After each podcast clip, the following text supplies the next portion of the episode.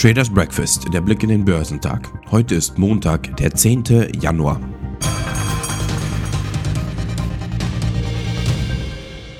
US-Anleger mussten am Freitag durchwachsene Arbeitsmarktdaten verarbeiten. Dabei verstärkten sich die Sorgen vor einem schnellen Bremsmanöver der Notenbank Federal Reserve. Auch der DAX fiel zurück. Die asiatisch-pazifischen Märkte wurden am Montag uneinheitlich gehandelt, da die Anleger die Coronavirus-Pandemie und die steigenden Zinssätze in den USA im Auge behielten. In Südkorea fiel der Kospi-Index um 1%. Die chinesischen Festlandaktien stiegen und machten frühere Verluste wett. Der Shanghai Composite stieg um 0,25% und der Shenzhen Component legte um 0,51% zu.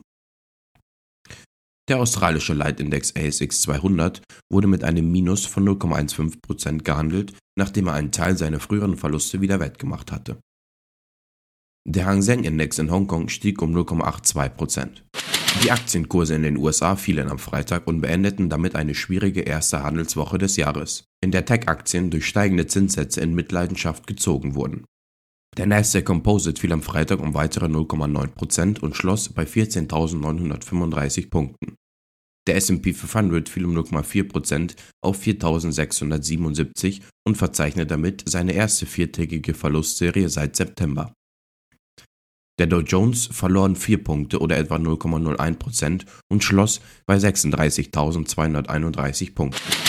Der offizielle Jobbericht war nach den starken Daten des privaten Dienstleisters ADP vom Mittwoch mit großem Interesse erwartet worden.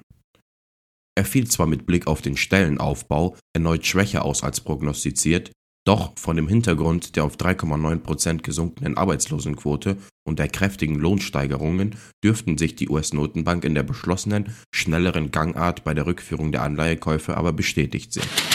Die Citigroup wird das erste große Wall Street-Institut sein, das eine Impfpflicht durchsetzt indem es Mitarbeitern, die sich nicht daran halten, bis Ende dieses Monats kündigt.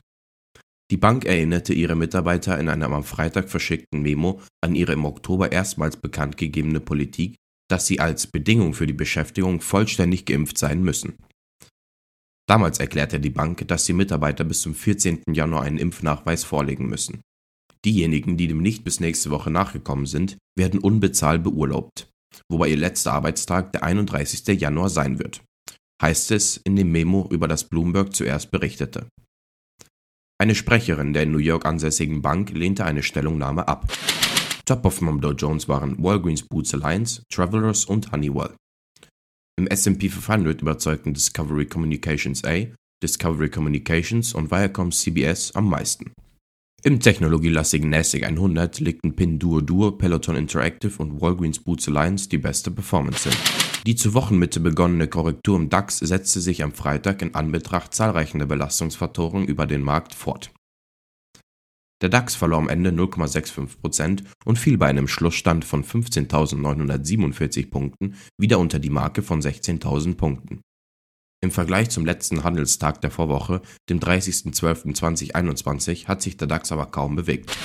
Die Deutsche Bank rechnet weiter mit dem Erreichen ihrer Rendite- und Effizienzziele für das laufende Jahr.